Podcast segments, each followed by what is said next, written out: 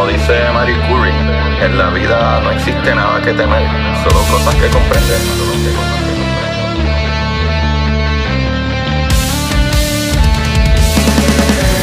Recuerden correr y buscar la manera de aprender que más le divierta.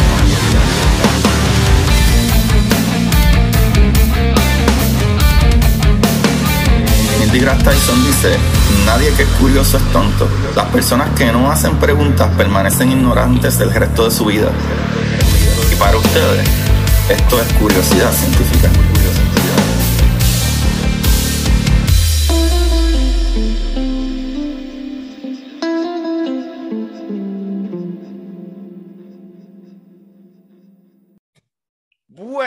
Corio de Curiosidad Científica. Bienvenidos sean todos a otro episodio más de Curiosidad. Eh, con ustedes le habla su host Agustín Valenzuela y el día de hoy, como siempre, bien pompeado porque son esos episodios que yo no tengo que hacer tanto trabajo porque traigo un experto que lo haga por mí. y el día de hoy, el día de hoy tengo una persona que sería su segunda vez en el programa pero es que, ¿verdad? Él soltó un nuevo paper y queremos hablar un poquito de eso, aparte de muchas otras cosas, pero conmigo yo tengo el honor y, ¿verdad? Y el placer de conocer a este ser humano tan maravilloso, Jorge Vélez Warbe. ¿Cómo estás, Jorge? Saludos, Agustín. Gracias por la invitación. Muchas gracias. Bueno, estoy bien pompeado, porque no sabía, no tenía ni idea cuán, cuán la gente se iba a pompear con tu primer episodio. Yo estaba bien pompeado en conocer cómo es que sabíamos las edades de las cosas que encontrábamos y porque sabíamos si tenían un millón, dos millones, tres millones, que se lo vamos a resumir un poquito a la gente eh, ahorita para que tengan idea antes de seguir con la segunda parte de, ¿verdad? del episodio, por ponerlo así, se puede decir la parte. Importante, importante tener el contexto de tiempo, cómo sabemos que nos estamos sacando de la manga las edades. Exacto, para los que usted, mm, mm, ¿verdad? Para los que no saben, tú eres palobiólogo, también eres, este, trabajas en el Museo de Ciencia Natural, ¿verdad? De California. Estoy aquí en el Museo de Historia Natural del Condado de Los Ángeles. Eh, soy el curador de mamíferos marinos. Tanto, o sea, estoy a cargo de las colecciones de fósiles de mamíferos marinos y de mamíferos marinos actuales, esqueletos, eh, tejidos, de todo un poco. Es una de las colecciones más grandes en el mundo. Está dentro de las top five. Diantre, loco, eh. Eso es como que mucho decir, ¿no? Sí, sí. Wow, ¿tú tienes idea de cuántas colecciones, diga, digamos, no solo pedazos, que si un hueso o algo, digamos que colecciones, bueno, si quieres añadir entre pedazos y, y, eso también, pero de colecciones enteras, como que encontraron, no sé, una ballena o, o un reptil entero o etcétera, número... Pues, pues fósiles, encontrarlos enteros es bien, es bien, es poco común.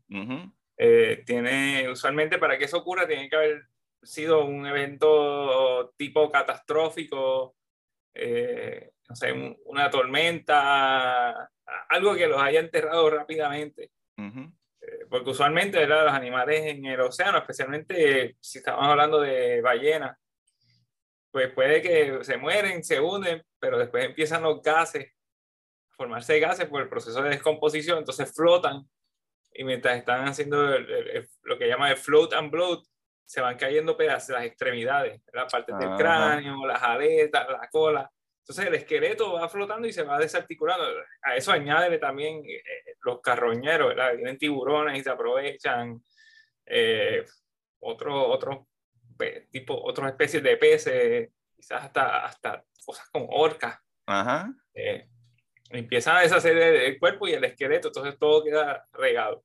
Sí, incluyendo las corrientes, de, me imagino, del agua. las corrientes, sí. Entonces, completo no, no, son tan comunes en las colecciones. Eh, sí tenemos, lo que casi siempre usamos para, para identificar las especies son partes del, del cráneo, ¿verdad? El cráneo pues, es compuesto de muchos huesos diferentes y pues nos ayuda a entender un, mejor, un poco mejor las relaciones entre las diferentes especies. A veces podemos, para algunas cosas particulares, podemos llegar hasta cierto punto usando el esqueleto. Por ejemplo, en la región del Caribe es bien común encontrar, en Puerto Rico también, encontrar costillas de, de dugongo. Son bien características, son bien densas, son como gorditas. y súper, súper densa. Y ya eso, por proceso de eliminación y porque casi no existe ningún otro animal que tenga esas características, sabemos ah, un algún, alguna especie de dugongo, que había muchas. Entonces no puedes decir especialmente cuál, pero puede, puede llegar hasta un punto. Y es una información ¿verdad? Que, que, que te sirve para algunas cosas. Lo ideal es encontrar el cráneo con mm. con dientes, si era algún animal que tenía dientes, pero hacemos lo que podemos con lo que tenemos. Eh, en total, las colecciones aquí tenemos miles, miles de, de ejemplares. Eh, el, museo, el museo como tal tiene, entre todas las colecciones, tenemos 35 millones de objetos. ¿What? wow, sí. Claro, ah. piensa también, eh, y no necesariamente ocupa mucho espacio porque hay cosas. Sí, puede ser del tamaño del lápiz. Una, Tenemos en entomología, tenemos una colección increíble de moscas, por ejemplo. Esos son frasquitos o, aquí mismo en paleontología de vertebrados tenemos un montón de dientes de diferentes especies de roedor que son bien chiquititos, ¿verdad? Ajá. Pero cada uno representa posiblemente un individuo aparte, tiene un número de catálogo, porque pues se conectó en una fecha específica, en un lugar específico, entonces todo está, todo tiene un número de, de lugar donde se colectó y un número de, de ejemplar. Mano, todo, ¿qué, eso, qué cool que menciona eso mismo de la, de la abeja, porque yo no tenía idea que habían tantas abejas tampoco. Son ah, como 10, ¿sabes? Digo, eh, eh, moscas, perdón.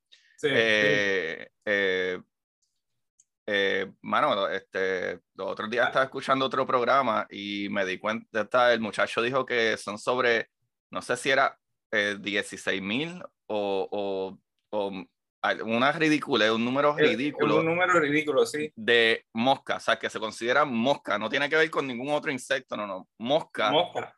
Sí, aquí mi, mi, colega de entomología hace, no sé, cuatro o cinco años atrás, él y sus colegas describieron como 30 especies de moscas. Él estudia las moscas que son bien chiquititas, entonces siempre pasan desapercibidas y alrededor de todo el condado de Los Ángeles tienen trampas en diferentes partes de la ciudad, trampas de insectos. Entonces, insectos, todos los insectos caen, terminan en un frasco y después los van separando por diferentes categorías y estudiaron, se llaman moscas fóridas, forid flies, y determinaron, describieron 30 especies que se conocen de, porque las colectaron aquí en el condado de Los Ángeles.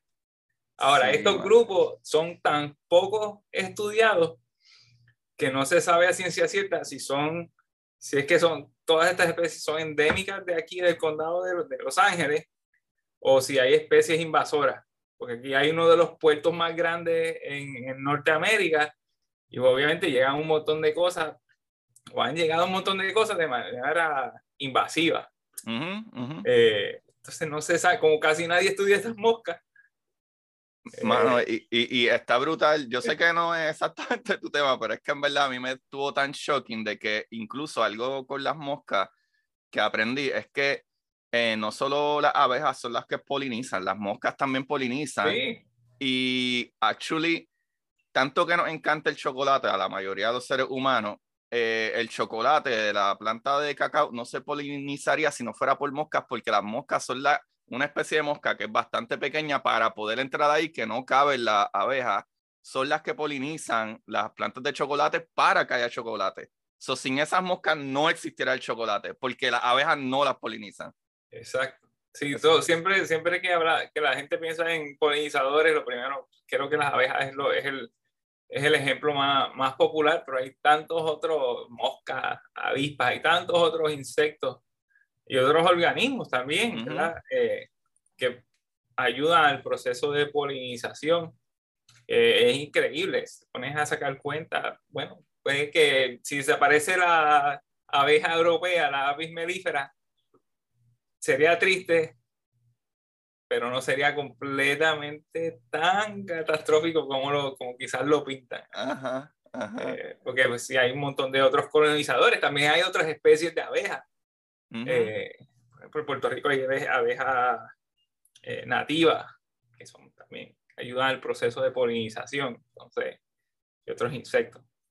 Sí, sí, pero la gente siempre piensa, hay que salvar a las abejas, son los únicos polinizadores. No, no son los únicos No, creo, creo que en cuestión de las moscas, yo creo que las moscas polinizan alrededor de un 75% de las mismas plantas que polinizan las abejas. So, yeah. So, eh, eh no, no, estaríamos tan mal. No estaríamos tan mal, no pero no deberíamos de joder con la abeja anyway. Pero hay que mantener el, el, balance, eso es todo. Sí, claro. El balance, eso es todo. Pero, eh, Jorge, vamos a lo que vinimos. ya, explicaste un poquito de que, ajá, pues, eh, hopefully uno consigue la mayor parte del cuerpo, pero no es así como lo ponen en las películas, que hacen un excavamiento y está el cuerpo perfecto, un shape. Eso casi nunca ocurre. Y peor aún, no es como que la primera vez que hablamos yo tenía una idea porque usualmente en materiales como isótopos, cuando yo hablo como en física cuántica, hablo de isótopos y yo, y yo tenía la idea medio errónea de que, por ejemplo, en física se habla mucho de, de, la, de los silcones, que los silcones guardan, ¿verdad? Básicamente eh, material radioactivo como el uranio y mientras va pasando el tiempo se convierte en, en otro elemento y conocemos el tiempo que tiene que pasar para que ese uranio se convierta en otro elemento. Pero en, sí, yo creo que es lo que se usa para pescar, que pesa, este plomo. Plomo, se convierte en plomo. El uranio se, se hace plomo, ¿no? ¿O me equivoco? yo creo que es plomo, pero no sé. no, me acuerdo. no sé, creo, el, creo el, plomo, el plomo tiene es, es, uno de los isótopos que se, que se ha utilizado. Eh, en, mi, en mi línea de trabajo, que trabajo con eh, o estudio animales marinos, eh, lo que casi siempre usamos es, estroncio. Sí, es uranio plomo, uranio plomo, ahora me acordé. Sí. Y ese sirve con rocas volcánicas. Ajá. es muy bueno para fechar rocas volcánicas. Pero como casi yo no interactúo con rocas volcánicas, en mi caso tratamos de encontrar el, eh, restos de, de moluscos, ¿verdad? De bivalvos, eh, tubos de, ya sean, ya sean ostras, bivalvos grandes, ostras, tubos de tubos de kufu, que es una especie de bivalvo que hace unos tubos de carbonato de calcio que eh, atrapan eh, estroncio. Estroncio es un isótopo estable, entonces tiene una cantidad medida de cómo decae eh, y, se, y, se, y como se guarda este, este tipo de, de organismos, si encontramos, no sé, una capa de ostra y encima de la capa de ostra tenemos fósiles de animales marinos, podemos tratar de fechar esas ostras. Entonces tenemos una edad máxima, ¿verdad? Porque está por debajo. Y si encontramos otra capa de ostras por arriba, lo fechamos, entonces tenemos una edad mínima. Entonces eso nos da, nos da un margen para la edad de, de cuando vivió este, este otro organismo que encontramos entre, estas capas de, capas de ostras, por ejemplo. Para la gente que está escuchando, que esto está súper fascinante, para la gente que solamente está escuchando, eh, básicamente lo que Jorge dijo es que imagínense que hay una cantidad ¿verdad? De, de fósil que está cerca del suelo hay una que está un poquito sobre esa capa, que entonces ese elemento ya ha cambiado y por el tiempo que tarda en cambiar, ellos pueden deducir, ah, pues si esta capa de fósiles está por debajo de esta otra capa que ya, eh, ¿verdad? Cambió por whatever cantidad de tiempo, sabemos que lo que está abajo tiene que ser más viejo. Y ya pasó tanto tiempo. Y si hay una capa por encima de la capa, ¿verdad? De que ya está, eh, ¿verdad? Esos isótopos han cambiado, pues entonces tenemos tiempo mínimo y tiempo, ¿verdad? Tiempo mínimo el más arriba que está y tiempo máximo o más tiempo que ha durado el que está debajo de esa capa de tiempo, por ponerla así. Sí. sí pues, y eso nos ayuda, ¿verdad? A, poner eh, en, un, en, un, en, un, contexto de, de, de, tiempo a escala de millones, nos ayuda a entender cómo han cambiado los organismos, teniendo esas edades bien definidas o, en qué momentos en la historia de la vida se encuentran estos diferentes animales. Entonces, pues podemos tratar de entender patrones evolutivos, tasas de cambio evolutivas eh, entender procesos que quizás han pasado, que pasaron en el pasado, interpretarlos quizás de mejor manera y quizás hasta correlacionarlos con otros eventos a escala más local o global que, se, que ya se conocen. Por ejemplo, hay cosas que se pueden correlacionar con eh, momentos en la historia donde no había capas polares mm. o momentos que eran muy que el planeta era muy caliente o en épocas más frías. Entonces, se puede sabiendo bien estas edades se puede tratar de hacer ese tipo de correlación y ese tipo de interpretación porque pues no, no tenemos no tenemos un TARDIS, un DeLorean para poder viajar atrás en el tiempo. Entonces, esto, lo, esto es lo mejor que podemos hacer, ¿verdad? Tratar de, de hacerlo leyendo, de cierta forma, leyendo el registro de las rocas, estudiando las rocas y los fósiles, que son los restos de animales que vivían en, estos, en el pasado, en estos diferentes periodos de tiempo. ok, ok, qué brutal, qué brutal. Wow, me, me encanta cómo lo explicas, porque sí, exacto no, no necesariamente es solo para saber, la ah, mira, eh, había vida de esta especie hace, hace 3, billones, 3 millones de años. No, no, es que, ah, mira, esa especie que se parece un montón, que eso me recuerda al paper anterior que te habías tirado de, del coquí de Puerto Rico, que el tamaño de, de, si no me equivoco, era como del fémur, era. Del húmero. Del húmero, del húmero. Eh, era, era muy parecido a otros de, de, Coquí, ¿verdad? O Rana, parecidas, pero no era idéntico. O sea que eh, ese, si no me equivoco, era un poco más pequeño o, em, estoy equivocado. En cuestión de tamaño, en cuestión de tamaño, no era muy diferente a algunas de las especies de coquí que existen hoy día. Pero la morfología de cómo la, las pocas características que se observaban en el, en el húmero, que es el, hueso del brazo, eh, ninguna era idéntica a las especies de coquí con las que comparamos. Entonces sabíamos que era un coquí, sabemos que es una especie de coquí, pero no es ninguna de las especies con las que comparamos por la edad, ¿verdad? Que tiene como 29 millones de años, 30 millones de años. Muy probablemente es una especie completamente diferente, porque las especies usualmente no duran por periodos tan largos de tiempo. Eh, se extinguen o, o evolucionan. Se extinguen y, son reemplazadas por una especie relacionada, por algo parecido. Eh, entonces, pero no tenemos, no teníamos lo suficiente como para, para meternos, irnos de lleno a, a nombrarlo, a darle un nombre de especie. Espero que algún día encontremos más y podamos decir, ah, ok, mira, y le ponemos, no sé, Puertorricense ya está tomado, caremos sí. algún otro nombre. Boricuicense. Boriquensis. Boriquensis, mira, ahí está, ya, ya lo resolviste.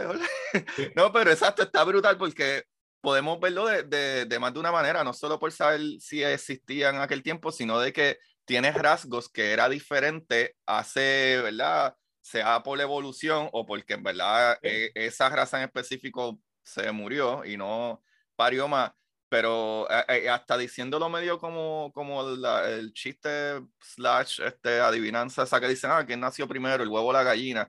Y es como, no, eh, eso no es ninguna adivinanza, nació la, la, gallina, nació de otro pájaro que no era una gallina y ese esa primera, aquel pájaro, whatever, cuando parió, parió algo que había cambiado, ¿sabe? Y después siguió cambiando, ¿sabe?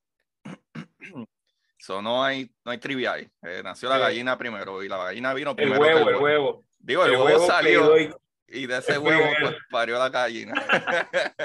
pero, pero, ajá, tú sabes, eh, eh, de, está está está súper interesante eso, exacto. Que, y entonces, algo que me, que me encanta mucho también es esa idea de que tú explicaste también, porque quería tocar eso para que la gente esté al tanto con nosotros, eh, tú me explicaste bien de eso mismo, como que si yo voy ahora mismo y consigo, no sé, una cabeza puede ser de dinosaurio, que todo el mundo sepa que es de, dinosaurio, pero yo no marqué dónde la conseguí, ni cuánto fue la profundidad de la piedra, ni nada de eso, se chavó. Yo no podría completamente decir. No tiene, no tiene información, o sea, si ese, ese tipo de información, bueno, primero que cualquier fósil que encuentren, pues lo ideal es que lo dejen ahí y le tomen fotos con algún tipo de escala, sea un chao, una moneda, un dólar. Y tus zapatos, si tú eres 612 por ahí al lado, 65 por Cualquier cosa. Una escala, una foto y consulten a un experto. No se pongan a excavar. Porque son muchos detalles que nosotros buscamos al momento de excavar un fósil para tener el, contexto completo, ¿verdad? De, cómo era el, el, ambiente donde vivía este animal, ¿verdad? Porque si hay un fósil quiere decir que hay otros más. Entonces también usualmente tomamos nota de qué más se encuentra alrededor. Eh, y muchas veces no son tan obvios, no son tan obvios para gente que no está entrenado, que no tiene tanta experiencia buscando fósiles. Eh, y también hay formas de, de, poder excavar los fósiles con cuidado, de preservar parte de esa información y de que no se rompan. Que a veces puede que, que vea un pedacito, no sé, la punta de un diente y detrás de esa punta del diente hay un cráneo enorme. Y si no tienes cuidado, si no está, no tienes ya ese tipo de, no vas con ese tipo de herramienta de que aquí puede haber algo más grande, y te pones a escarbar, lo puedes dañar. Ajá, eh, y entonces se daña, entonces, información que se pierde. Y siempre es bien importante saber dónde, qué lugar específicamente se encuentra, porque pues ya existen mapas geológicos y ya consultas un mapa geológico y tienes una idea eh, inicial del tipo de roca, la edad, qué más posiblemente puedes encontrar ahí, o puedes meterte a la literatura científica y buscar información más, por ejemplo, si encuentro un fósil en la formación San Sebastián, pongo a buscar online, ok, ¿qué se, ¿qué se conoce de la formación San Sebastián? Y me puedo ir empapando de esa información eh, como para comparar con lo que estoy, con lo que acabé de encontrar, por ejemplo. Eh, y así, entonces ese tipo, si ese tipo de contexto se pierde de la localidad eh, profundidad o altura, si es una montaña. Si esa información, los fósiles como son casi como un pizza papel, no, no, te sirven de mucho. Sí, sí, em, algo que he estado aprendiendo la otra vez, este, y tú me puedes corregir si me equivoco, es que eh, mucho, bueno, no mucho, en verdad hay como eh, dos artículos eh, porque alguien mencionó algo de que para cuando los dinosaurios eh, existían no habían flores. Y me puse a buscar de eso y leí como dos artículos y no están súper claros en ello, pero entonces eso me vino a la mente, de acuerdo a lo que tú me estás diciendo, que no solo saber qué tipo de piedra hay para saber que, cuánto tiempo ha pasado, ¿verdad? Cuánto tiempo ha pasado eh, ese fósil ahí, sino también qué tipo de ecosistema era en el que vivía esa, esas viejas, ¿verdad? por ejemplo, en el caso de los dinosaurios, aparentemente cuando los dinosaurios estaban, la fauna y, etcétera que había, no había mucha flora. Como que aparentemente después de que ellos se murieron y pasó el desastre y qué sé yo, empezaron a nacer nuevas plantas y flores y etcétera. Y no sé si eso tiene que ver un poco también con los Homo floridians, ¿sabes? No, no tengo idea. Pero, eh, pero, pero exacto, pero esa parte es la que, la que, ¿verdad? Me puedes decir como que no solo es importante ver en qué terreno se, se encontró, ¿verdad? Cuán profundo está el fósil para saber cuánto edad tiene también, sino también se puede saber lo que está sobre el fósil, qué tipo de, de, de ambiente. El, el, contexto paleoecológico, ¿verdad? Eso mismo. Eh, por ejemplo, una, una de las localidades donde, donde trabajo mucho en Puerto Rico, pues tiene restos de gavial, tiene restos de dugongo, tiene ostras, erizo, entonces yo poniendo todo en la misma, en el mismo horizonte, entonces poniendo todo en contexto, como que puedes casi reconstruir la, la fauna marina y quizás parte de la flora por, por asociación, ¿verdad? Porque a veces la, es bien raro que se preserven fósiles de plantas y de huesos que se preserven en el mismo sitio por la química, ¿verdad? Que se genera durante el proceso de, de preservación, como que no, es bien, bien raro que solape. Pues mira, por ejemplo, para la gente, para que sepan que un dugongo, Ah, ¿verdad? Eh, son animales que parecen mucho a, a- Dios mío, este, Manatí, son los Manatí. parientes, parientes Son cercanos parientes- de los manatí. los parientes de los manatí, que los manatí son gigantes, loco. Yo vivo aquí en St. Pete y Sí. he estado en la playa y me han pasado por el lado, están, son grandes. Sí, son, como un tor- son como un torpedo. Ajá, son bien grandes, son bien, bien grandes. Incluso el, el eh, ¿verdad? La, la, la aleta de atrás es súper grande. Hay unos que Sí. son gigantescos. Eh, pero Yo siempre, siempre- yo siempre, cuando los veo, siempre pienso que como, siempre me acuerda como, me hacen pensar en, eh, como, en, como en un torpedo, como, es la película. Ven, me estoy blanqueando ahora. Hay una, hay una, hay, Doctor Strangelove. Eh, no sé si has visto esa película, una película vieja. no Eh, y hay una parte que es sobre hay una, es sobre guerra es sobre la guerra fría, guerra fría. Y hay una parte que quieren tirar una bomba. Y creo que es sobre la guerra fría. Quieren tirar una bomba y la bomba no sale y el comandante se monta. Dice yo lo voy a hacer manual y se monta ahí Ah, yo creo que eso es una imagen hasta los bastante- Simpsons hasta los Simpsons burlan esa es una imagen bien, sí, sí, sí, ya, ya. Está- es una imagen con un sombrero de vaquero. Ajá, de, de cowboy, ¡woo! riding Sí. el, el- el misil, sí, sí, Sí. sí, sí. Siempre me acuerdo de eso, de, de- de ese episodio de Los Simpsons y de esa, y de esa parte de esa película.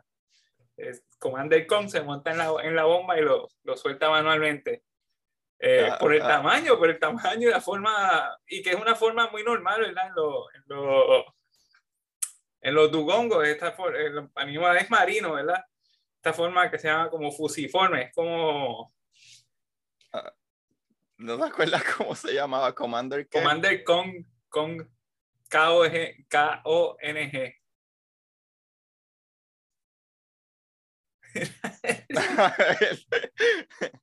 es que... Ah, míralo, ¿eh? siempre me hace pensar. que- Mayor Kong era, Mayor Ah, Kong. Mayor Kong, Mayor Kong. Era casi es lo que lo siempre yo veo un manatí, digo, es ilegal montarse encima de los manatíes. Claro, esto es lo que quería ver. Oye, ya, ya, yo no sé si tocarlo es legal o no. Hopefully, No, se supone que no. se supone que no. Pues no voy a decir lo que iba a decir. Se supone que no se le acerque. Si ellos se te acercan, pues está bien.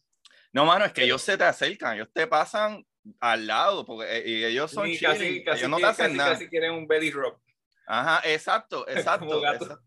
No, de verdad, literal, literal. Ellos, porque yo voy a kayakear mucho al río y a veces voy a la playa y en los dos, ¿sabes? Tanto en la playa como en el río. Usualmente en, en el río hay más. Sí. Este, porque cuando donde el agua está más fría, cuando es más fría yo los veo más.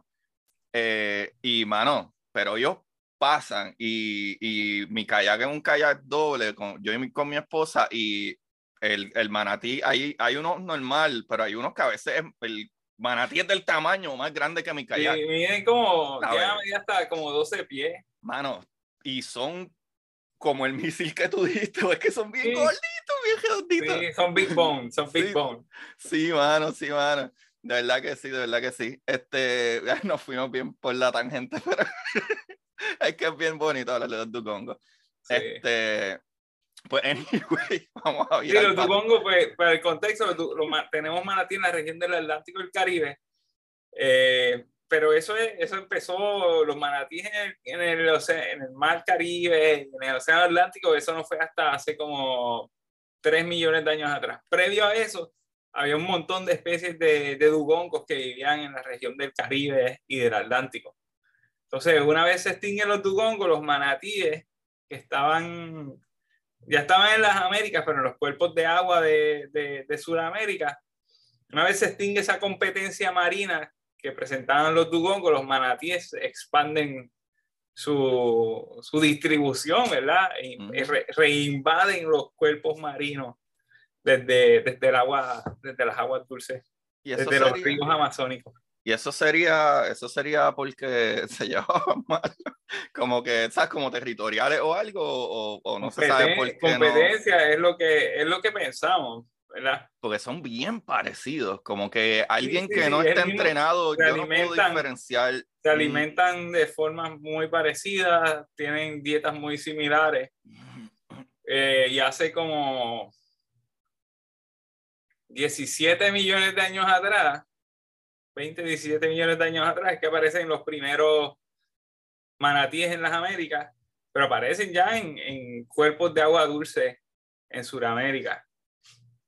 Eh, como que se evolucionaron ahí, mientras que los dugongos estaban en el océano justo al norte, ¿verdad? ahí en el Caribe, en el Atlántico. Entonces, no, como que no había mucha sola pasión como que estaban en la misma región, pero no en las mismas aguas. Pero una vez el otro se extingue, eh, ahí lo que llamamos como un species turnover. Básicamente remueve, se extingue una especie y es reemplazada por otra que hace casi lo mismo. Que hace casi lo mismo. Hmm. Interesante, eso está bien interesante, ¿verdad? Como que me parece como que hasta no sé, es raro, como que qué casualidad que una especie que es completamente parecida, súper parecida, no sé cuáles serán las diferencias, porque incluso si los ves en fotos, si yo te enseño, a, bueno, como los vimos ahora. Son grises y hocicones, con ojos chiquitos. Ah, esa es la diferencia de uno y otro. No, no, que son, ah, iguales. exacto, por eso, porque yo, pues yo le doy la misma trompita a ese mismo hocico. Bueno, hay, la, la, forma de la cola es diferente, el tamaño de los hocico es diferente los dientes son muy, son muy diferentes. Pero los dientes son diferentes desde el punto de vista de, de la morfología, pero la funcionalidad es la misma. Están mm. ahí rompiendo pastos, pastos marinos para consumir. Ah, ok, ok. Triturando pastos marinos. Sí, porque literalmente a un científico no, ¿verdad? Una persona no, no preparada, yo veo una foto de un dugongo y me dice, ah, mira, esos manatí que te tiré fotos, y como, mira, no, eso ya hace, hace 17 millones de años se desaparecieron. Sí, sí. Pero, mano, habla, ya que estamos metidos en el mar, tú acabas de soltar un paper que eh, creo que lo hiciste con un equipo en Honduras, si no me equivoco. no, en, Perú, en, Perú. en Perú, en Suiza. Ok, ok. Y tiene que ver con cómo salir, con que, cuál era la dieta favorita de ciertos tiburones o varios tiburones, no solo uno. Y me parece un poco interesante porque, por ejemplo, un sperm whale, yo pienso que es un animal bastante grande. Hay unas ballenas que no son tan, tan grandes, pero como un tiburón termina dándole pasta y queso a, un animal tan grande. Bueno, eh, en, en los cachalotes, ¿verdad? los sperm whales, que nosotros conocemos actualmente, hay, hay tres especies. Está el cachalote pigmeo, el cachalote enano, que son chiquitos, como sugiere el nombre, y está el cachalote. El cachalote, pues el cráneo es un cachalote de mínimo del ancho del de espacio que tengo aquí en mi oficina. Y el tamaño mide como, como un cachalote adulto, mide como 53, 54 pies de largo. Eh, son enormes. Gigantes. Y es más difícil que algo se coma un cacha, que se coma un cachalote de estos. Pero no siempre fue así. En el pasado, aunque sí había una especie de cachalote relativamente igual de grande que la actual, que era una especie que se llama Leviatán, Leviatán melvillei, eh, casi todas las otras especies de cachalote eran más pequeñas. Y había muchas especies diferentes de cachalote eh, pigmeos y enanos que forman su propia familia taxonómica. Especialmente en, hace como 9, 7 millones de años atrás en la costa del Pacífico de Sudamérica, en Perú y muy probablemente Chile. Había un montón de especies de estos cachalotes chiquitos eh, que no eran muy diferentes, no eran muy diferentes en la morfología general de los cachalotes, ¿verdad? Los cachalotes se caracterizan, pues si buscas una foto de un cachalote, tienen unos cráneos, unas, unas cabezas que son como bien grandes, parecen un rectángulo gigante. Okay. Eh, Ah, wow, sí, sí, sí, sí, sí. Yo, eh, pero, ajá, exacto, eso igual siguen siendo eh, sperm whales, anyway. Sí. Entonces, los cachalotes, los normales, y, y incluso muchas de las especies extintas no eran muy diferentes a esto, ¿eh? Entonces, tú ves ese cráneo así que está, esa cabeza que está bien grandota, porque ves dónde está el ojito. Sí, bien para atrás. Y ves toda esta nariz enorme, gigante. Mucha de, mucho de ese espacio, más de la mitad de ese espacio, es tejido blando. Y este tejido blando son estructuras eh, que utilizan los cachalotes para el biosonar o colocación. Eh, tiene una parte que se llama el, melón y otra parte que se llama el órgano de espermaceti, que es lo que le da el nombre.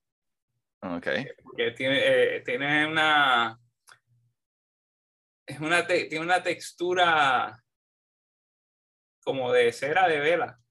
Oh, wow, really? Wow. De, vela. Por eso el nombre. Hasta lo, se utilizaba, ¿verdad? Se utilizaba como eh, para quemar, ¿verdad?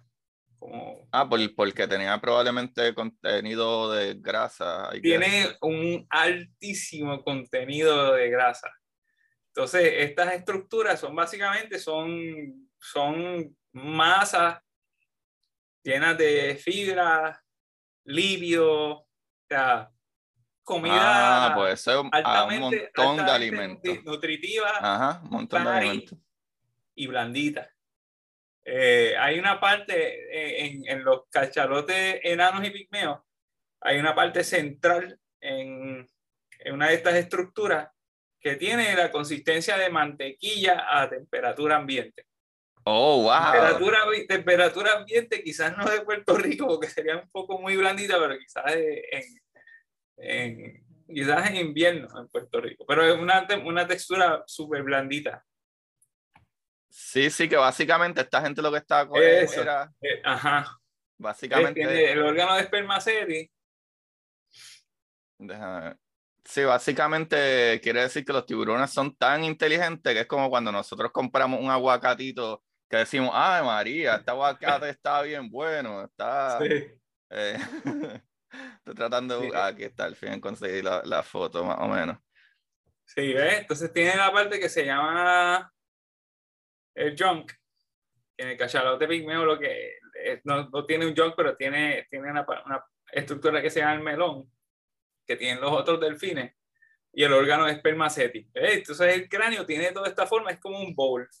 Esto, sí, literalmente. Mira, este es un cachalote enano. Déjame salirme para que la gente lo vea. Mira.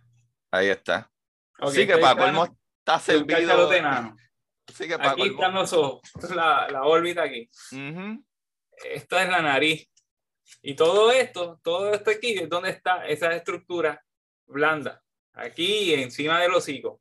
Y esto, esas estructuras son tan grandes que la cabeza con la estructura blanda sería así, tendría más o menos como así.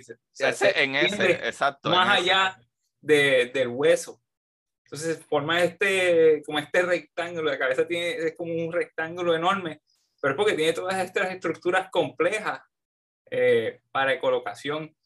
Eh, tiene estructuras que van a, el órgano de espermaceti en estos animales más chiquito, va como, como en esta parte y tiene una lengüita que se mete acá.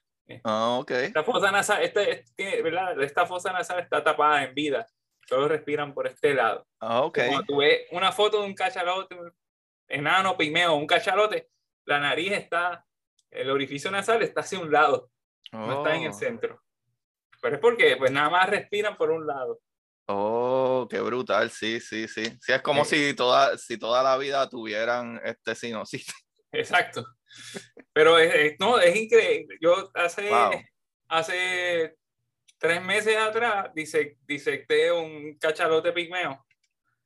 Bueno, llegó un cachalote pigmeo porque somos parte de la red de varamiento y yo pues, le dije a los colegas, ah, voy a disectar la cabeza porque quería ver cómo se conectaban todas esas estructuras complejas, un complejo de estructuras con músculos. Entonces los músculos salen de, de estas crestas, ¿verdad? Estas crestas que están sobre las órbitas, los músculos amarran, ¿verdad? Como que mantienen firme estas estructuras blandas que están en el centro.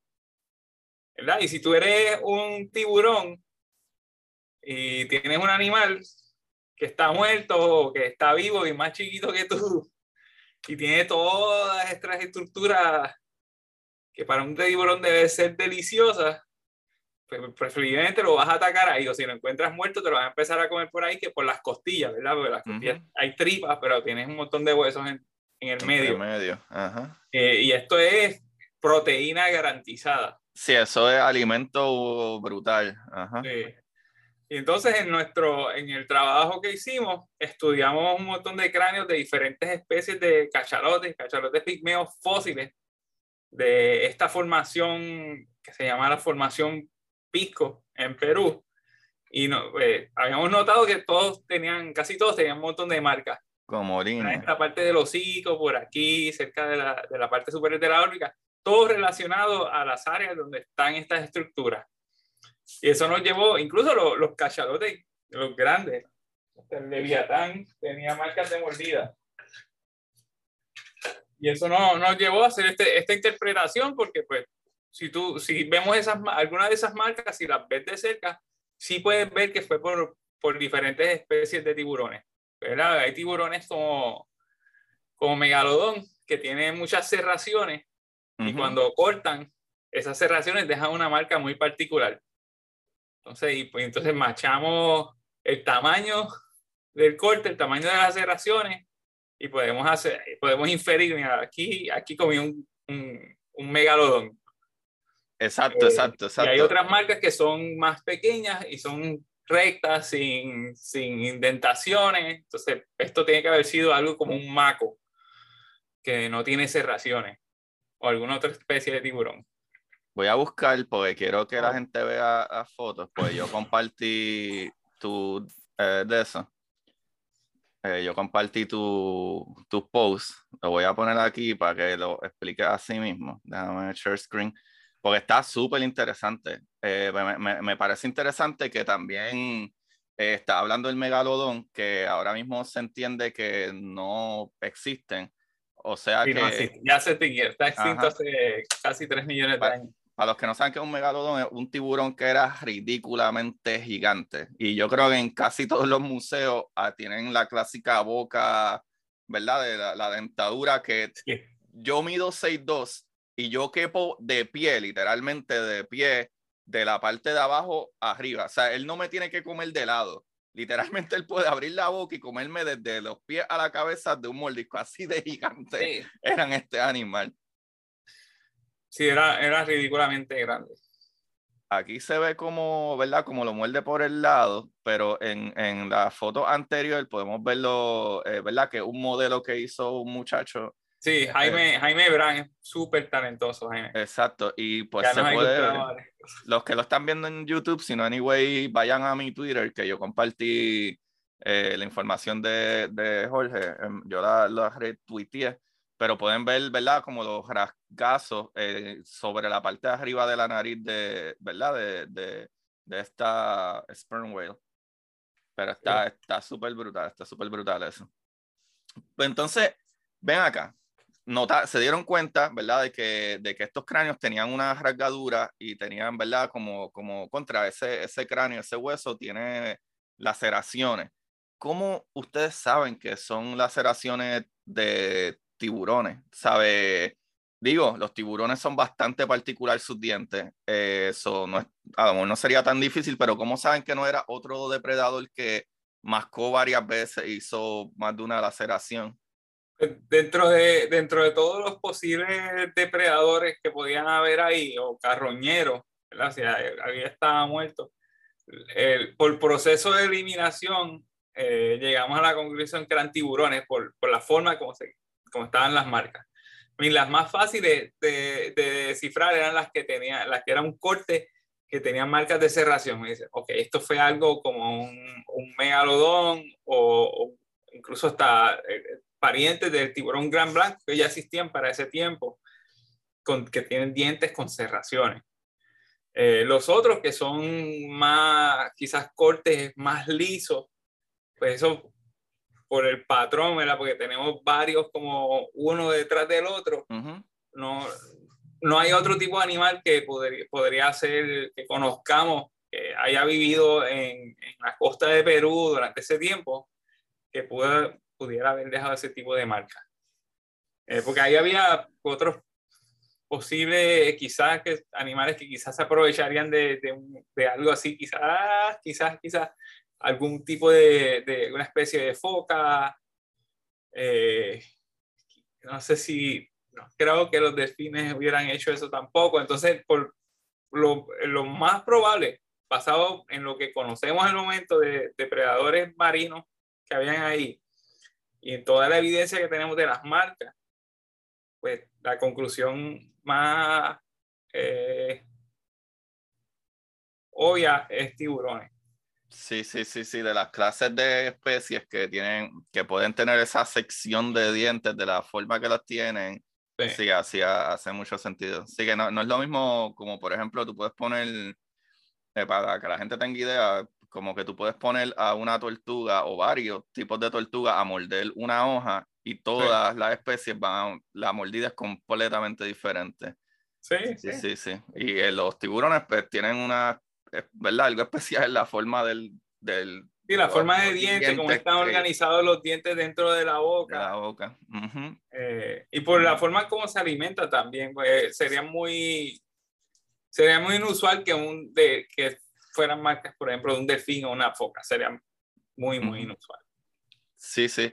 Contra, algo que, algo que me gusta mucho es que, ajá, siempre se ha hablado del megalodón, pero muchas personas lo hablaban como que es medio mítico, como que es más película, más etcétera. Y yo he ido al Museo de Ciencia Natural y tú puedes ver el canto de, de, de, de fósil de la boca del tiburón, ¿sabes? Que es gigante.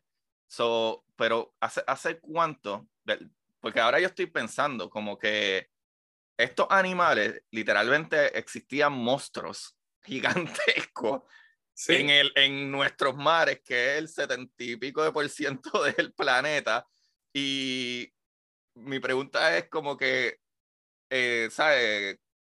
estos tiburones murieron hace años antes que los humanos existieran o ya, ya había navegación cuando todavía ah no no fue mucho antes fue millones de años atrás sí como 3.6 millones de años atrás más o menos. Ah, pues podría ser que los humanos sí existían, a lo mejor no tenían barcos para... Lucy. Lucy es 4.2. Lucy, es 4.2 millones, si no me equivoco. Sí, Lucy o algún astropithecus sí, sí andaban por África.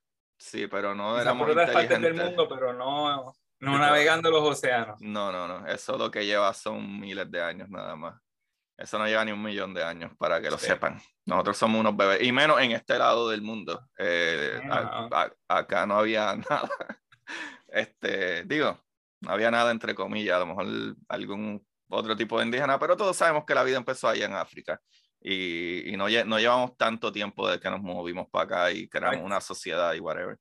Mano, qué interesante. Entonces, ¿qué, qué nos dice esto? ¿Verdad? ¿Qué, ¿Qué nos revela esto que que traiga, ¿verdad?, luz o que haya cambiado, si cambió algo de la manera en que vemos eh, la vida o de la manera en que vemos este tipo de investigación? Sí, pues, pues primero es, es, que hoy día nada más existen tres especies de cachalote.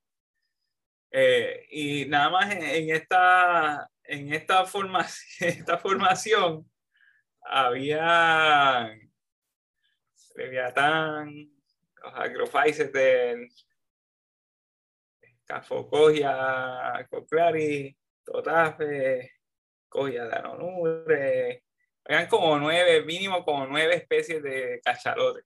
Wow. Grandes y pequeños, especialmente del grupo que incluye los cachalotes enanos y pigmeos, había todo como una radiación de especies. Eh, nada más con, con mi, y, ¿verdad? Y este, y este paper es parte de, de una colaboración que, que, llevo haciendo ya con el primer autor, que es estudiante, se llama Aldo Benítez.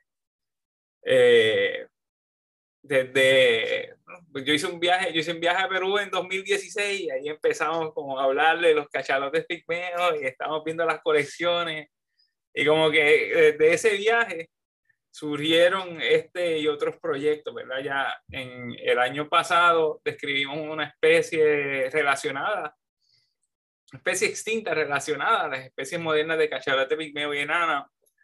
Eh, y el año previo a eso describimos una especie de, también relacionada a ese grupo, pero un género extinto. Entonces ya este es nuestro, nuestro tercer paper sobre los cachalotes eh, peruano. Wow. Eh, el grupo, más bien el grupo de los cachalotes pigmeos y enanos de la costa del Pacífico, el Pacífico Sur. ¿Dónde más se pueden conseguir cachalotes? ¿Sabes? Como, ¿sabes? Que hablamos de, de por ejemplo, los dodongos, que eran más del área de, de, del mar y, lo, y los otros eran más de río. Los cachalotes están por todo el mundo, las especies modernas. Sí como fósiles son muy raros y el, de hecho el mejor lugar para o el lugar con la mayor cantidad de fósiles de cachalotes es Perú, por el tipo de depósitos que hay. Esta formación, la formación Pisco y otras formaciones eh, son muy extensas y son muy ricas en fósiles de, de animales marinos. Y no me cabe duda que en, al sur, en, en en Chile, en el norte de Chile, hay depósitos muy similares, de edad similar, que si todo fuera un mismo país continuo, lo llamaríamos todo pico, formación pico, formación bahía inglesa, que es el nombre que se le da a la formación en, en Chile, porque el, tipo de ambiente deposicional, el tipo, tipo de fósiles que se encuentran son los mismos. La tienen nombres diferentes porque son países diferentes, básicamente. Eh, básicamente toda esa costa era bien rica en, en este tipo de cachalotes que ya no existe. Los cachalotes que hoy en día sí existen se pueden encontrar en todo el mundo, pero tú, tú crees que, ¿verdad? Ese, ese lado de, ¿verdad? Pacífico es, es, más abundante por alguna razón o fue más abundante por alguna razón?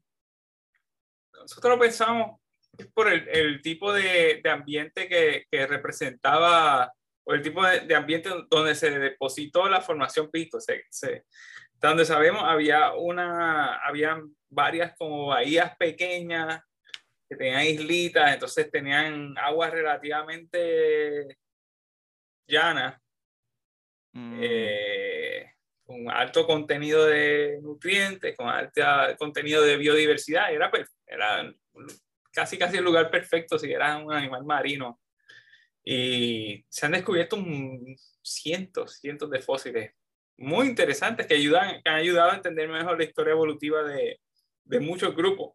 Ajá, ajá. Eh, no solo de los cachalotes y los cachalotes pigmeos, sino también de, la, de las focas, de las ballenas de pico, de las marsopas.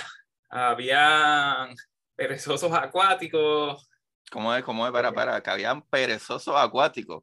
Sí. Como los que están en los árboles. Sí, sí, sí, había un, ah, grupo espérate, yo tengo que buscar esto.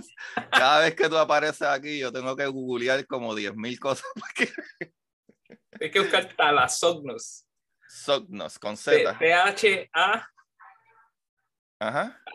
L-A-S-S-O-C-N-U-S.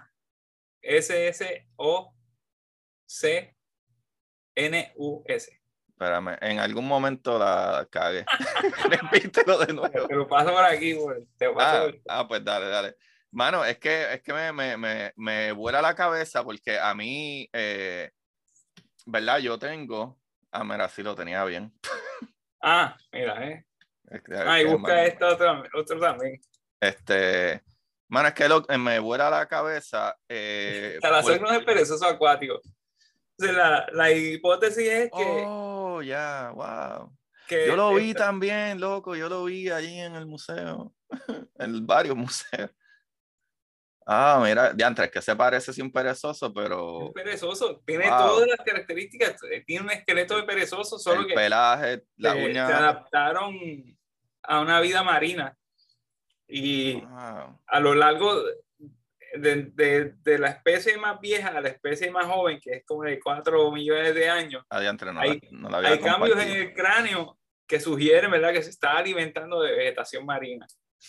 Sí, porque eso es lo interesante, esto es lo brutal de cuando tú encuentras estos fósiles, es, eh, es que sus características tanto de los huesos, de su tamaño, de su dentadura, de sus garras, si tienen garras o tienen dedos o tienen eh, eh, chapaleta o tienen chapaleta y mano, es literalmente todo tiene que ver con lo que comen. O sea, es como que usualmente la evolución tiene que ver en cuán eficiente es la manera que tú comes. ¿Sabes?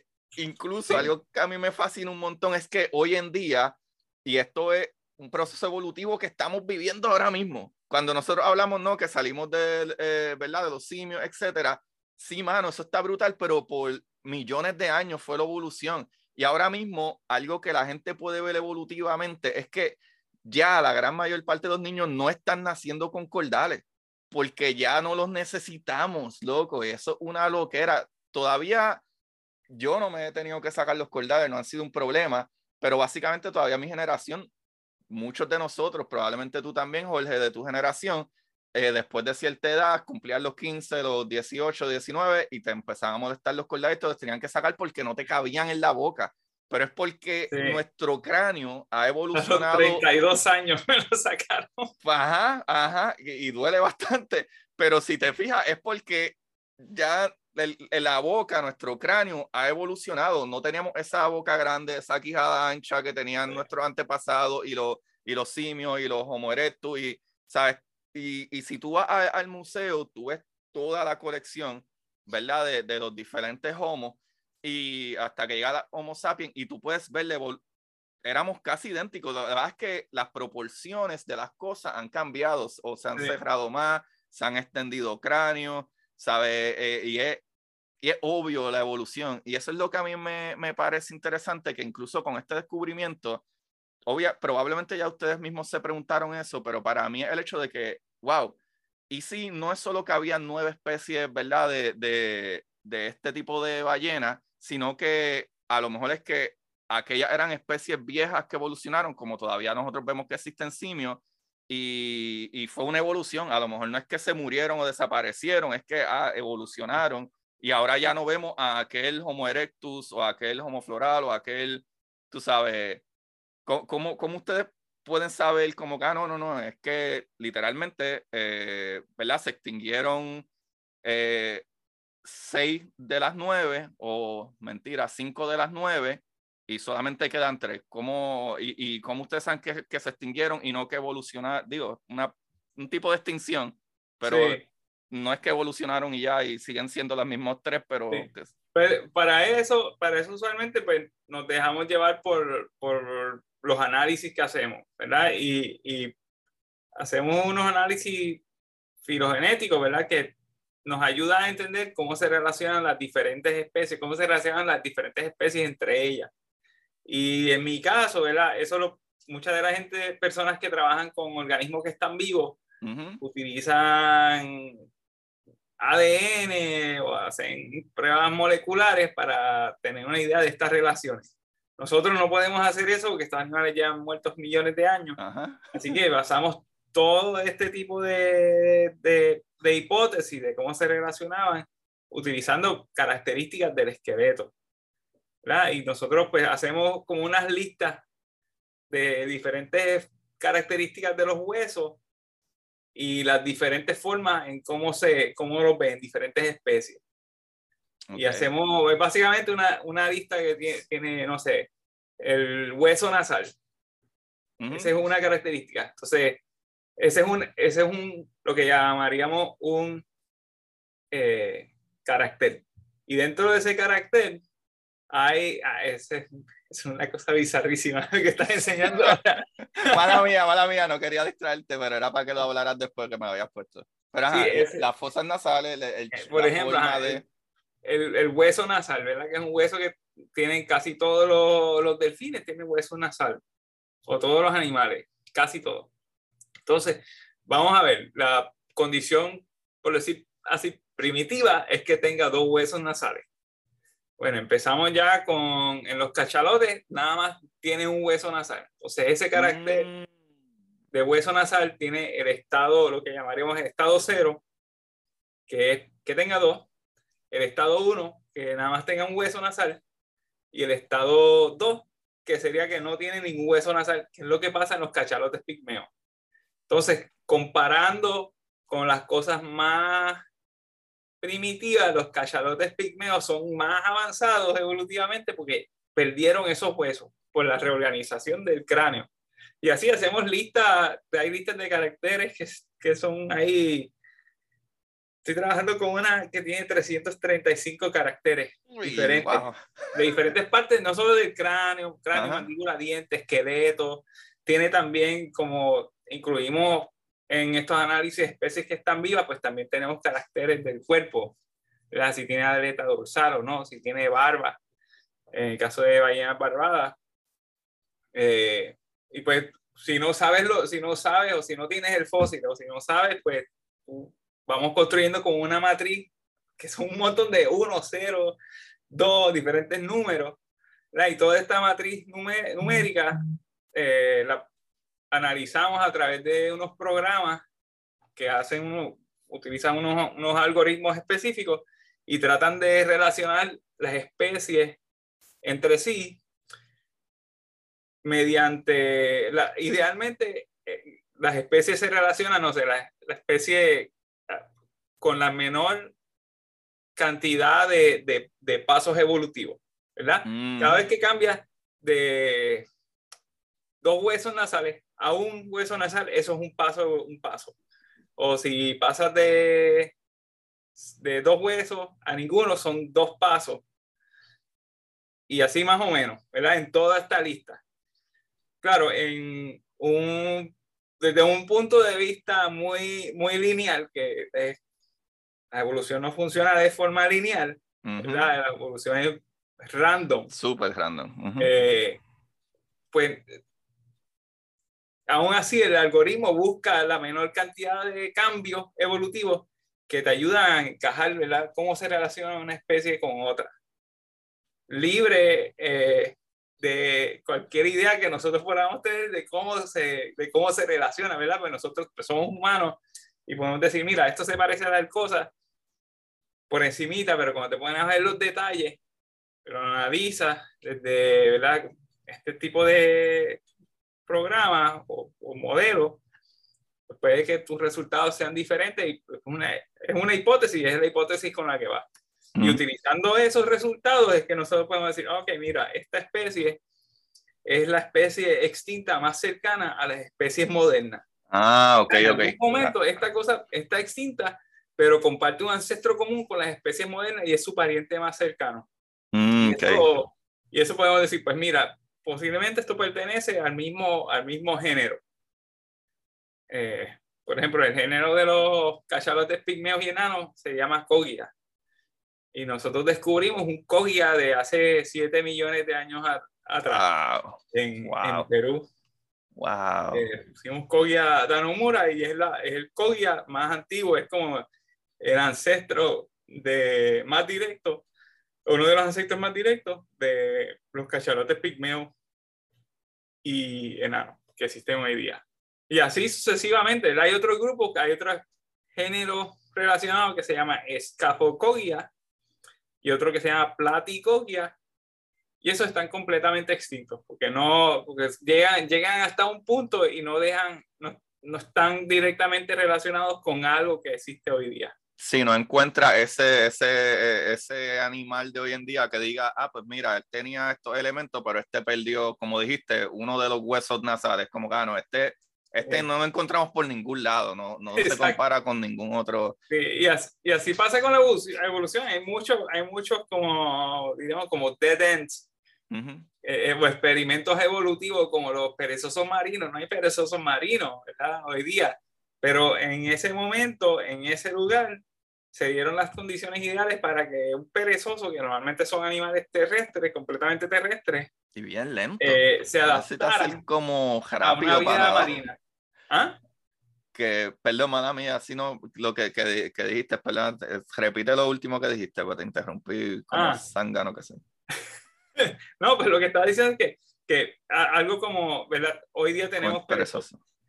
Pero pues en el pasado existían estos perezosos acuáticos, pero básicamente fue un experimento evolutivo que funcionó en un momento en la historia de la vida en el planeta en un lugar muy específico. en las costas de Chile y Perú. Se dieron las condiciones ideales para que una especie que normalmente es un grupo terrestre evolucionara adaptaciones para alimentarse en, en el océano o más en unas zonas más costeras. Y maybe, maybe no será, maybe al revés, ¿sabes? Que la teoría original era que las cosas salieron del agua y, y evolucionaron. ya, los perezosos existían millones de años ah, atrás. Eso, era, qué bueno que pregunté. hay, perezosos de hace poco más de como 30 millones de años atrás. Oh, wow, qué brutal. Eh, incluso en Puerto Rico. Eh, wow, en serio, en Puerto Rico, perezosos. Sí, sí. El, perezoso más antiguo del Caribe es parte de un, de un huesito de una pierna eh, que se encontró en Yauco. ¡Wow! ¡Wow! ¡Qué brutal tú ves, mano! Es que cada vez que uno habla contigo estás volando la cabeza. ¡Wow! Es que yo ni puedo creer, igual que la otra vez que hablamos, que tú me dijiste que habían piedras en Puerto Rico en ciertas áreas que esas piedras tenían mm, eh, eh, más de millones de años, una cosa ridícula. Ah, hay un montón con millones de años, pero hay unas que tienen como 188 millones de años en, en Lajas. ¡Wow, loco! Es que esto está Que se originaron en el Pacífico. Loco, ponte a pensar, 188 millones de años. O sea que estas piedras doblan y casi triplican el tiempo que los dinosaurios se extinguieron. ¿Sí? ¡Wow! Loco, wow, porque los dinosaurios están 6,5 a 6,6 millones. Y, estas piedras en 1,80. El doble, casi. Una, ¡Wow! ¡Qué loco!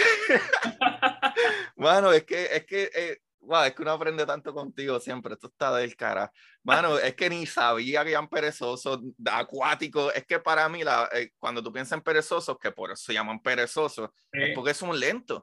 Y yo pienso como que para tú estar en el agua no puedes, sabes, como que... No, pero los perezosos son buenísimos nadando. Incluso las especies actuales nadan bastante bien. Mira para allá, yo no sabía nada de esto, Jorge, pero Sí, busca videos de slot swimming y vas a encontrar. Pero ¿y por qué entonces son tan lentos afuera? Su metabolismo, su metabolismo es lento y no siempre han sido arbóreos, y no, yo creo que no siempre han sido lentos. Eh, había perezosos gigantes que eran completamente terrestres. Ah, espérate, espérate. Ah, yo creo que yo vi uno Tienes también. que haberlo visto porque en Florida había. Sí, sí, eso lo, he visto, lo he visto. Y lo vi también en los museos también, pero que eran gigantes, de verdad. Sí, eran enormes, eran, no sé, más grandes con un oso pardo. Sí, sí, sí, sí. Incluso tenían una, una forma más o menos así de oso, pero aquí lo tengo, aquí lo tengo porque tienen uno en el museo también, eh, en DC, tienen uno que está uh, grande de, de, vicio. Sí, ¿sabes? Pero está grande, gran, ¿sabes? Y este el esqueleto entero, yo creo que yo tengo fotos, Corillo, si puedo la subo o se la pongo en, en el título de este episodio. Déjame enseñarte aquí, Jorge, míralo aquí. Ah, a quitar todos estos pop-ups y estas cosas. Mira, ahí está. A ir al para atrás para todas las fotos, ¿ves? Que parecían literalmente osos, literalmente osos. Sí, eran, eran terrestres. Uno como este que está aquí es el que tienen allá en, en el museo. Uno como este. Sí. tan grande, de verdad. Sí, sí, ese los vi, los, vi. Están brutales, están brutal. Wow, sí, mano. muy interesante. Wow, mano, tú me has volado la cabeza. Uy, Jorge, qué cosa más brutal. Estoy tratando de no hablar malo, pero esto está en cabrón. es que verdad, es que lo merita. Mano, mano, está muy brutal, está muy brutal. Y mira, una pregunta, bendito, no te quiero tener aquí tres horas. No, te preocupes. Pero, eh, porque me parece curioso que cuando vemos las la, la fotos, ¿verdad? De estos cachalotes, tienen es como si, eh, imagínense en Corillo que mi cabeza, así de este tamaño, pero que todo mi cerebro, que no tiene más hueso entre medio, eh, me llega como a dos pies de distancia. Hay, tiene que haber un tejido muscular ah, súper no, no, es cerebro, no es cerebro. El cerebro está en la No, no, esa, perdón, perdón. Es el tejido ese comestible que por eso le dicen sperm, porque es como si fuera una el mantequilla. Órgano, el, órgano de spermaceti. Exacto, ahí está. Repítelo de nuevo. Órgano de espermaceti. De espermaceti. Y melón. Son dos estructuras. espermacética, por eso se le llama sperm whales. Sí, entonces el músculo y el tejido conectivo que está alrededor es súper duro. Sí, eso es lo que decía, como que tiene que ser ese músculo y eso para sostener eso porque es heavy, eso es, heavy, mano. Sí, disectarlo, disectar el, el, que disecté hace una semana, hace unos meses atrás, me, me gasté un montón de navajas porque se embotaban y los cuchillos se embotaban muy rápido cuando estaba disectando esa parte con el, con el tejido conectivo alrededor, ¿verdad? Que, que, encapsula esta estructura. A cada rato estaba yo así, amolando, amolando, amolando, sí, sí, el, amolando el cuchillo para atrás. Sí. Sí, pero para que la gente vea a lo que me refiero, mira, básicamente esto, esta parte de acá atrás, ¿verdad? Y hasta, la punta, hasta, la punta del hocico. Hasta, aquí llega el hueso, o sea que todo, todo esto para acá y básicamente todo esto aquí está lleno también, ¿sabe?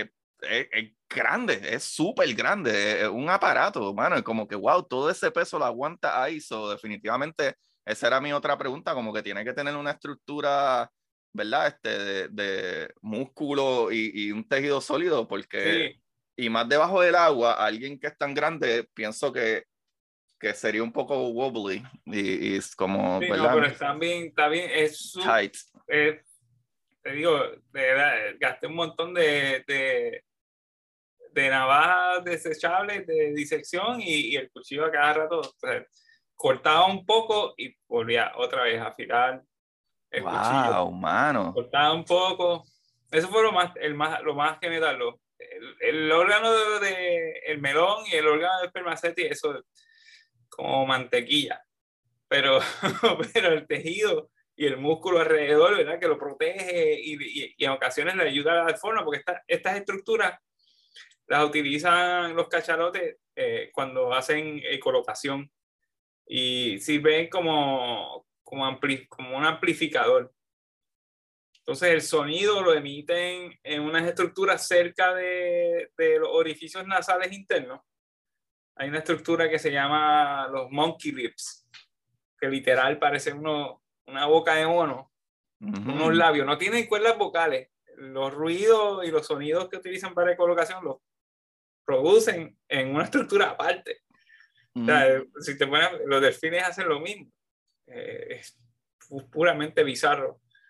Eh, y el sonido se produce. Eh, el, el, el está aquí, por aquí está lo que se llama el vocal cap con el órgano, con, con los monkey lips. Entonces el sonido se produce aquí y pasa a través de, de estas estructuras, ¿verdad? Hacia, hacia el exterior. ¿verdad? Y esas ondas de sonido, ¿verdad? Se, se transmiten de, de, acá que se producen aire pasando a través de, esta, de estos labios. eh, pasa por este medio que es semilíquido, ¿verdad? Es, líquido, es muy eh, espeso. lípido, rico en lípido, eh, al exterior, ¿verdad? Que es agua. Mm. Choca con algo, ese sonido rebota y después la forma como ellos lo escuchan, ¿verdad? Estas son las mandíbulas.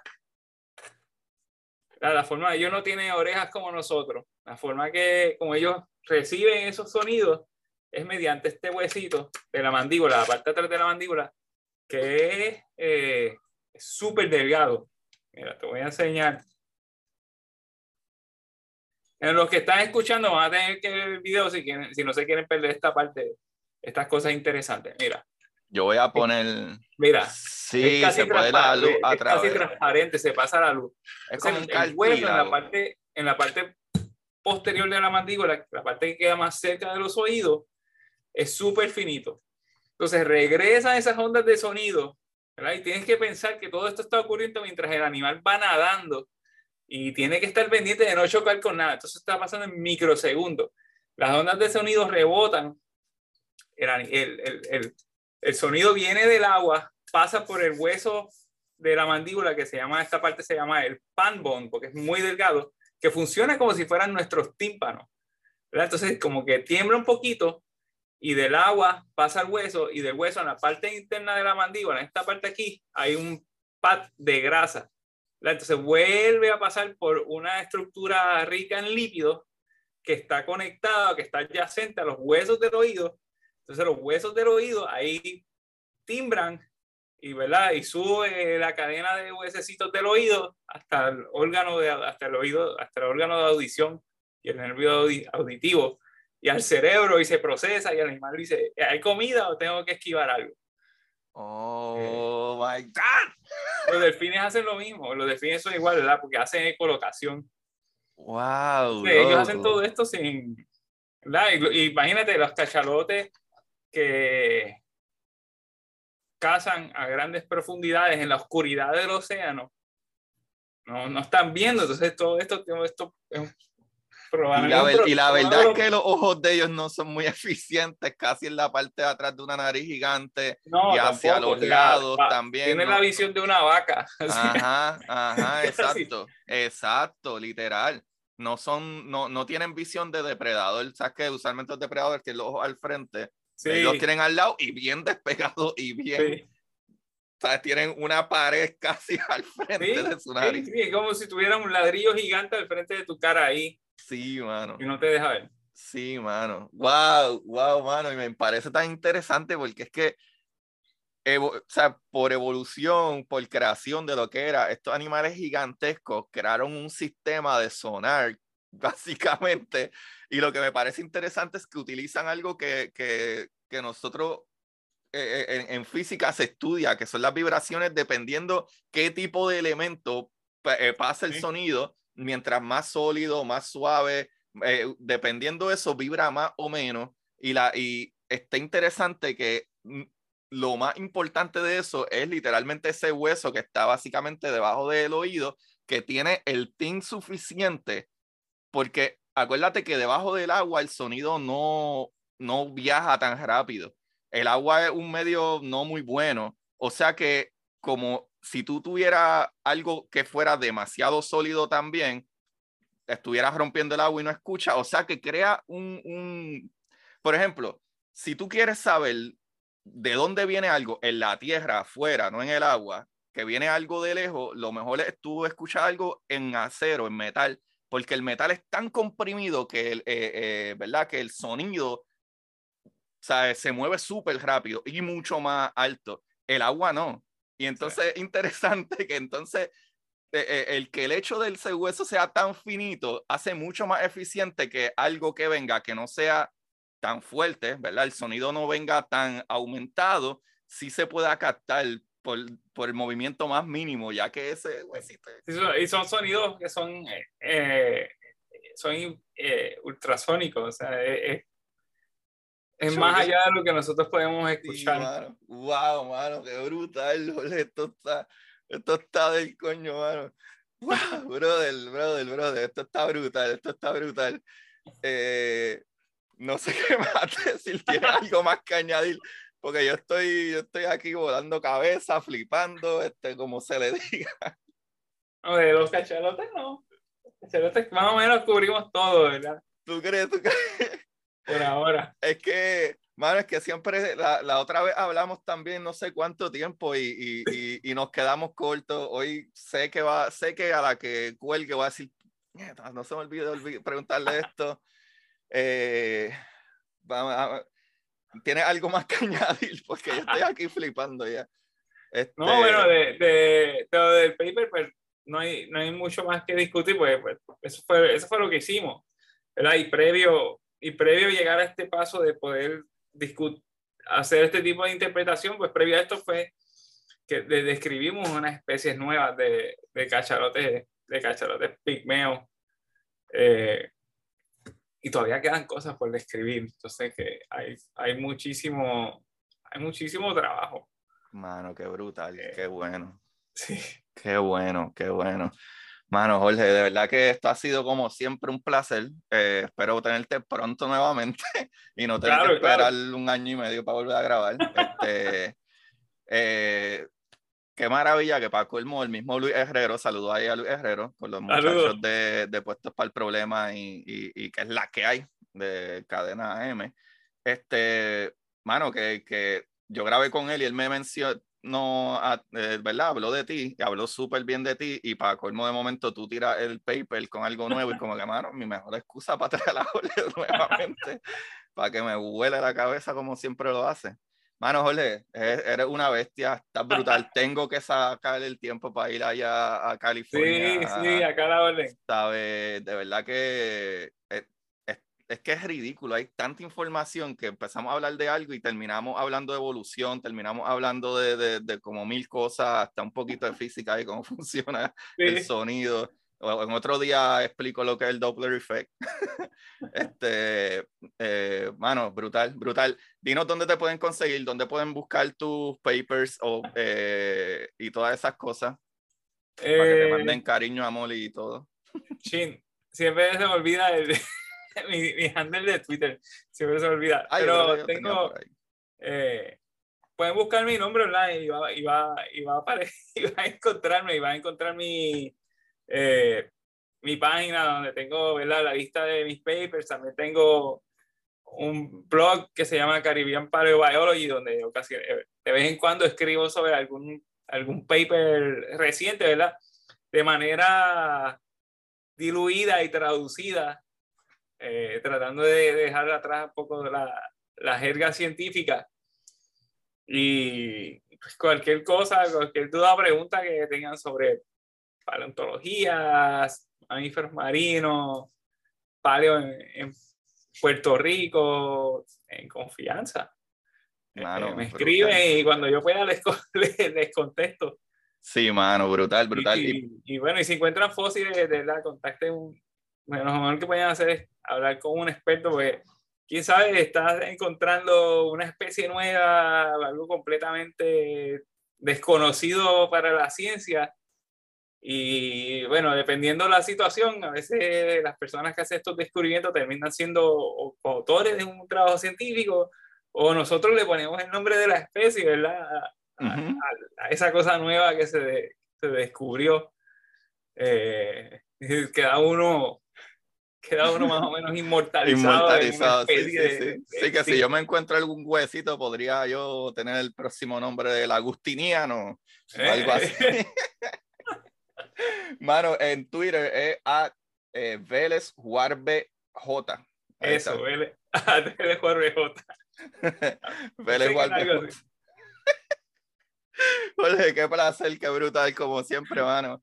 Eh, Gracias, igual. ¿No tiene algo que, que a veces yo recomiendo libros mayormente, pero algo que quieras recomendar no tiene que ver con, no tiene que ser conciencia, si es conciencia, fine. Eh, ¿Algún libro, alguna serie que estés viendo algo que quieras recomendar? libro, mira, un amigo mío escribió este libro, se llama Spine on Whales, yo creo que también viene la versión en español, viene, existe en audio, existe en Kindle, existe en hard copy, y pues, habla de, trabaja más o menos en la misma, en misma área que yo, eh, mi, mi, eh, mi contraparte del Smithsonian, y hay uno de los capítulos que yo salgo porque es de una, una, de, una, de, una de las expediciones que hicimos y, hay varios, varias cosas que menciona ahí de, de sus trabajos como paleontólogo de, de mamíferos marinos y trabajando eh, muy, cosas muy parecidas a las que yo hago. Entonces, de verdad, yo lo, lo recomiendo porque es una lectura chévere. Eh, y es interesante, ¿verdad? Ver ese tipo de, de perspectiva, ¿verdad? Eh, más allá de, de lo que escribimos, eh, ¿verdad? Los artículos científicos que, que escribimos en una perspectiva diferente, porque es una narración, ¿verdad? De, en parte de como sus aventuras. Sí, más humana, más humana, más normal. Qué brutal, qué brutal. Va a tener que eh, buscarlo, sí. Este, Spine on Whales para todos ustedes. Si lo que consiguen en español, imagino que sería espiando a las ballenas. Ligando ballena, ligando. Stalking whales. pues sí, básicamente eso. Ligando ballena. Eso está muy bueno. Jorge Mano, pues a mí, Cori, ustedes me conocen y los que no me conocen dieron play por primera vez. Soy Agustín Valenzuela, me buscan como Curiosidad Científica Podcast en Instagram, Curiosidad Científica en Twitter. Eh, pueden chequear mis libros en Amazon eh, para que aprendan un poquito de física básica en arroz con habichuelas.